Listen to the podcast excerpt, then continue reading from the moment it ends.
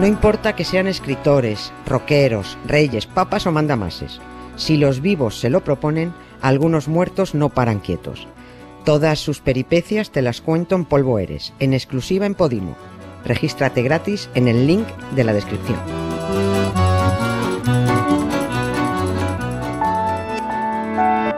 Ser podcast. Estás escuchando Acontece que no es poco, y yo soy Nieves con Costrina, la que te lo cuenta. Un podcast de historia para conocer, para entretenerse, para criticar, para cotillear y para lo que se tercie. Que disfrutes del episodio.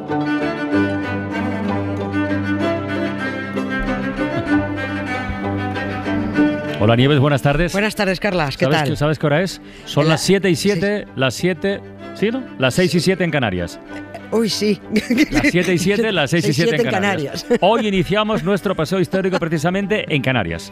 Hay que retroceder más de 5 siglos para narrar la conquista de Tenerife, donde las tropas castellanas empezaron palmando, porque es así, Mm. Así es. aunque con el tiempo impusieron su, su superioridad. Así que en ese momento, al menos en ese momento, lo de Islas Afortunadas no sé yo, ¿verdad? Allí No un mal chiste ese que dice. Casi me lío con la hora, ¿eh? Sí, sí, casi me lío yo también. faltaba un punto. Dicen que las Islas Afortunadas eran porque allí murió una hora ante Franco, eso decían, el ¿Ah, sí? chiste malo. Hasta no lo sabía. Un chiste muy viejo y muy malo. ¿Por qué la llaman las Islas Afortunadas? Porque allí murió Franco una hora antes. Bueno, yo creo que hablamos poco del archipiélago canario y, y me gusta aprovechar oportunidades para hacerlo. Porque eso, a, a no ser que te explote un volcán en las narices, pues luego todo es turismo, Teide, más palomas, el Silvo Gomero, las series que se ruedan en hierro muy chulas, el queso majorero. Las Palmas que ha subido a primera. Las Perdón, Palmas, cuidado, Pues es siempre una hay- gran noticia este fin de semana. Las Palmas, en Palmeros, eh, me, me alegro mucho. El queso majorero también, que está para chillarle de rico, eso lo dice una, mucho una amiga mía, Lola, que dice, cuando algo está muy bueno, dice, está para chillarle. bueno, pues el queso majorero está para chillarle, el de Fuerteventura. Pero la historia canaria, para el peninsular de a pie, es muy desconocida en general. Las Canarias no han sido españolas desde siempre, ellas iban a su bola, y cada una a su propia bola.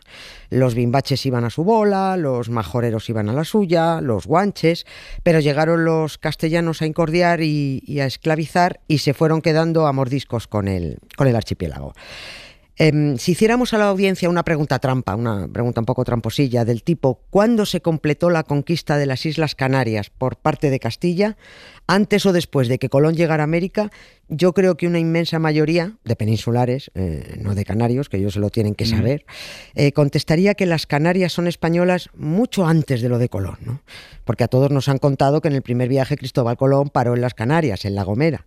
Luego, si pudo parar es porque ya eran castellanas. Bueno, cierto.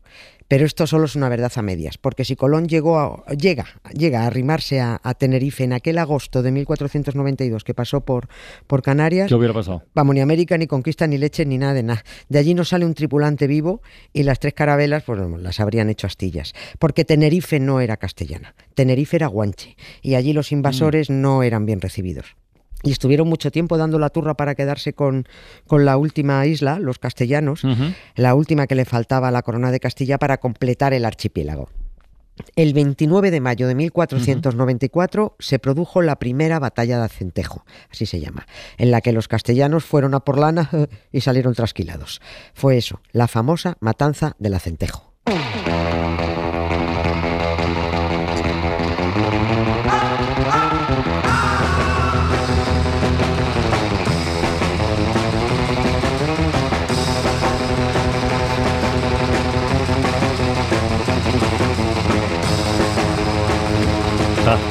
música de matanza, además, ¿eh? de sangre y gadillos. Sí. Eh, bueno, sí, ya lo hemos dicho antes. ¿eh? Si esta fue la primera batalla, es que hubo al menos una segunda. Sí. Y por mucho que ganaran al principio, los guanches acabaron perdiendo. Está, está clarísimo.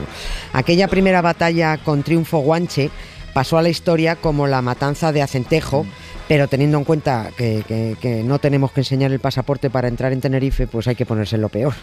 Bueno, también nos podemos poner en lo mejor, según se mire. En la segunda batalla cambiaron totalmente las tornas. El, el viajero curioso que ahora vaya a Tenerife, si va por su cuenta, con ese que hacemos muchos esto de alquilar un coche para, para pasearte por, a tu bola, se fijará en que en la costa norte de la isla hay dos municipios cercanos eh, juntos, pegados. Uno se llama La Matanza y otro se llama La Victoria. En la matanza de Acentejo es donde los castellanos se llevaron un palizón de los guanches y en la victoria de Acentejo es donde el palizón se lo llevaron los guanches en, en la segunda batalla. De ahí lo de, lo de matanza y victoria. Acentejo es el nombre del barranco donde se dio una de las broncas. Aunque en la segunda bronca, bueno, más que ganar los castellanos, más bien ganaron los virus, ahora lo contamos. Vamos a contar ahora cómo fue, cómo fue todo esto cómo empezó esta, esta bronca. Ah, hubo un tipo, un tipo llamado Alonso Fernández de Lugo, que como su propio nombre indica había nacido en Sanlúcar, en Cádiz, Tonta es. al que la corona de Castilla le encargó que rindiera Tenerife, la única isla que faltaba para completar la, la colección canaria. Y este, este gaditano se plantó con sus mil y pico hombres, algunos a caballo, muchos con unas armas que escupían fuego, e intentó convencer a los guanches para que se rindieran pues sin discutir. Pero los guanches ya sabían entonces que el resto de las islas ya habían sido conquistadas o no? No, es, es que en- Ah. entre ellos no se hablaban, no se hablaban, no conocían la navegación, tampoco, no, no habían ido de visita a la de al lado, no, no había necesidad de conocer la, la navega- la navegación, cada uno vivía en su isla, mm, no sabían que más allá había otra, ni si había gente empadronada, en cada isla estaban a lo suyo, estaban a sus cabras, a sus cereales, a sus dátiles, a, a su vida, cada uno. O sea, de, de papas arrugas no, no criaban papas arrugas que esas llegaron después de América. Eh, luego los guanches tampoco sabían que esos barbudos que llegaron a Tenerife ya tenían controladas las otras siete islas, porque ni siquiera sabían, sabían que existían. Tampoco es que en aquellos años, en aquel siglo XV, fueran muy solidarios entre isleños. Mira, parece la izquierda española. Porque según, según iban ganando los, los castellanos, los de una isla ayudaban a atacar a la de al lado. Lo que más ayudó a la conquista castellana fue la, la desunión. No hicieron frente común, así que los castellanos lo tenían tan fácil como negociar aisladamente con los caudillos de las islas. Primero vencían al jefe, luego lo bautizaban, por supuesto, eso es lo primero. Luego el cacique daba la orden para que se bautizara el resto de los aldeanos. Eh, y además era muy fácil convencerlos. O te cristianizo o te doy matarile tú mismo.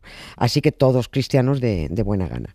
Y cuando los de una aldea o los de una isla ya estaban asumidos por la corona de Castilla, ayudaban a los castellanos en, en sus conquistas, en la cristianización y en la recolección de esclavos, que había que surtir a los castellanos cayetanos en, en la península de mano de obra doméstica.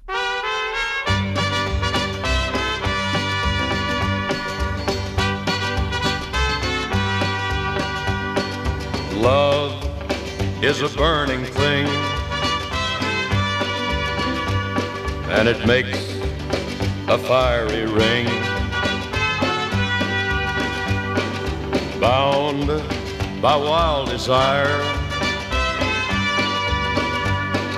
I fell into a ring of fire. I fell into a burning ring of fire. I went down, down, down, and the flames went higher. And it burns, burns, burns, the ring of fire. Bueno, pues vamos a contar cómo fue esta conquista de la última de las islas, de Tenerife. A ver, los castellanos llegarían confiados, ¿no? También, Porque si sí. estaban todas las islas ya el resto estaban ganadas, pues vamos a por la última, ¿no? Estaba todo ganado. Pero la verdad es que en esta primera bronca lo mismo se confiaron de más. El, el gaditano llegó ahí un poquito sobrado de fuerzas. El tal Alonso Fernández de Lugo se plantó en aquella zona norte de la isla y le dijo al líder guanche, que se llamaba Bencomo, le dijo, mira, vengo de parte de Isabel y Fernando a, a quedarme con esta isla. Tú no los conoces, no, no sabes quiénes son, pero son unos reyes muy mandones, muy, muy católicos, que lo, católicos que lo flipas, eso sí, solo de boquilla, y que también van a ser tus reyes, aunque tú no quieras. Esto hay dos maneras de hacerlo, por las buenas o por las malas. Eh, Tienes que ponerte bajo la servidumbre de Castilla y tienes que adorar a este dios. Eso, como te digo, por las buenas. Y por las malas, bueno, pues vas a acabar haciendo lo mismo y encima te vamos a dar una paliza. Y dijo el guanche Bencomo, bueno, pues verás, Alonso. Te llamas Alonso, ¿no? Pues va va a ver tú. Le vas a decir, te vas a ir tú, tu Dios, y el dúo sacapuntas ese de Isabel y Fernando a tomar por donde amargan los pepinos. Por las buenas o por las malas. Tú eliges. Que aquí los guanches no nos rendimos. Y Alonso Fernández de Lugo eligió la Sanlúcar. bronca. El de Sanlúcar. eligió la bronca y equivocó la estrategia. Lo primero que hizo y que cabreó muchísimo a los guanches fue ir eh, en su avance ir robándoles el ganado por donde pasaba, dejarles sin el sustento. Y que venga, hombre, que venga uno de fuera a robarte las cabras y las ovejas, mm, cabrea bastante. Pero el líder guanche tenía mejor estrategia que el castellano y les dijo a sus hombres, calma, no hagáis nada, dejad que se lleven el ganado, que se lleven a las cabras y a las ovejas. Los guanches esperaron que los invasores llegaran con las ovejas al barranco de Acentejo y cuando castellanos y ganado estuvieron ahí abajo, encajonados, los guanches llamaron con sus silbidos a los animales que salieron en estampida, organizaron un tremendísimo caos, una locura, porque eran miles de cabezas de ganado, y ese desbarajuste lo aprovecharon los guanches para liarse a palos y pedradas con los castellanos que acabaron aniquilados aniquilados, pese a contar Mm. con arcabuces de última generación. Cayeron casi todos los castellanos, de ahí que aquella primera batalla quedara como la Mm. matanza de Acentejo. Siempre nos han hablado del silbo gomero, no hace mucho además, lo comentamos aquí, tan Sí, útil sí, es para, cierto, para sí. comunicarse, ¿no? Bueno, entonces también resultó útil en Tenerife, Sí. no solo, no Sí. solo de la Gomera. Parece que los de la Gomera Ajá. se han especializado mucho más, pero, pero en, en Tenerife fue muy útil porque la, la estampida la provocaron con, con- con silbidos, que era como llamaban, llamaban al ganado. Pero bueno, fue bonito mientras duró, pero, pero duró poco porque faltaba jugarse el partido de vuelta. Los guanches eran muy bravos y en el cuerpo a cuerpo no había quien pudiera con ellos, a no ser que, que hagas trampas. Los castellanos, al igual que hicieron en América, llevaron a Tenerife un arma secreta sin saber que la llevaban, la enfermedad. Ah, vale. La enfermedad. Andreu Buenafuente lo llama el puto virus. El puto virus. ¿no? Cuando los castellanos volvieron a la carga, en, en esa para plantear una segunda batalla, se encontraron con que los guanches ya no eran los mismos que les plantaron cara en la primera batalla. Estaban hechos polvo, estaban atontados, estaban amodorrados, porque los guanches fueron derrotados gracias a una epidemia, una enfermedad para la que no tenían defensas. Lo, lo llamaron y aún lo llaman la modorra guanche, porque estaban que no podían con su alma, o sea, tenían vómitos, les salían pústulas, eh, les invadía un sopor, una modorra, estaban ahí tirados, muy tirados, hasta que se morían. Por eso perdieron la isla y por eso la segunda batalla de Acentejo los castellanos la tuvieron ganada. Y por eso el otro municipio se llama La Victoria, Victoria. de Acentejo. Y ya está, ya, ya ahí se acabó lo que se daba y otra isla para la buchaca castellana. Oye, ¿y no se sabe qué enfermedad fue? Si fue una peste o una gripe. No lo sabe. No se sabe. No lo sabe. ha sabido. Ahí- no, no lo han sabido. Aún, aún hoy no, no se ha sabido definir, pero no afectó ni a un solo castellano.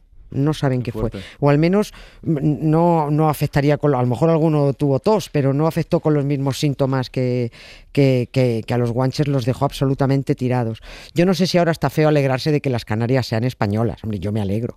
Pero no me alegro de cómo se hizo, aunque no debo quejarme porque entonces es verdad sería hacer presentismo. Pero sirva esto al menos, esto que hemos contado, para que sepamos algo más de, de esa parte de España. Que sepamos que en Tenerife, además de un clima extraordinario, una ciudad patrimonio de la humanidad, que es la laguna, maravillosa, además de tener el pico más alto de España, pues sepamos también que no queda un guanche porque entre los que murieron por la enfermedad, los que fueron esclavizados y asesinados y los que se suicidaron, que lo hicieron por cientos y cientos, que lo hacían mucho para no ser vendidos como esclavos en los mercados de Valencia y Sevilla, pues eso, que no queda ni uno.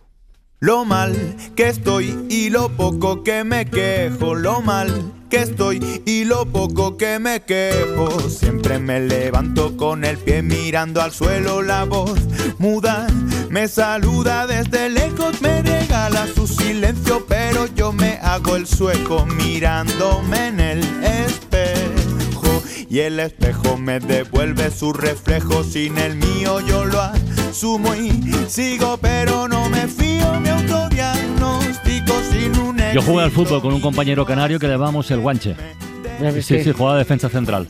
Pues mira, y era bastante pues bueno. Era, pues era el único que queda vivo. No, Entonces. hombre, no, joder. Venga, mañana más. Un beso. Para no perderte ningún episodio, síguenos en la aplicación o la web de la SER, Podium Podcast o tu plataforma de audio favorita.